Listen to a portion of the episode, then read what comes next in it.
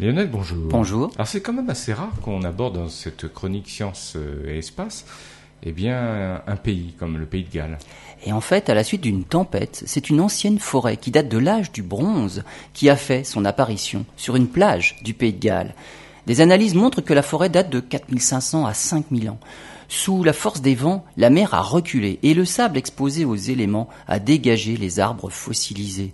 Des fouilles dans la région avaient déjà permis de mettre à jour des empreintes humaines et animales, mais aussi des traces de pierres brûlées et des silex taillés, mais également un squelette d'auroch. Selon les chercheurs, la réapparition de tous ces vestiges de l'âge du bronze est due aux travaux d'aménagement du littoral. En 2012, une barrière brise-lame a été érigée pour protéger la côte des vagues, mais dans le même temps, elle a modifié et perturbé l'apport de sable et de galets sur la côte. Au fil du temps et des tempêtes successives, la côte se désensable et laisse apparaître la forêt, conservée dans la tourbe acide depuis près de 5000 ans.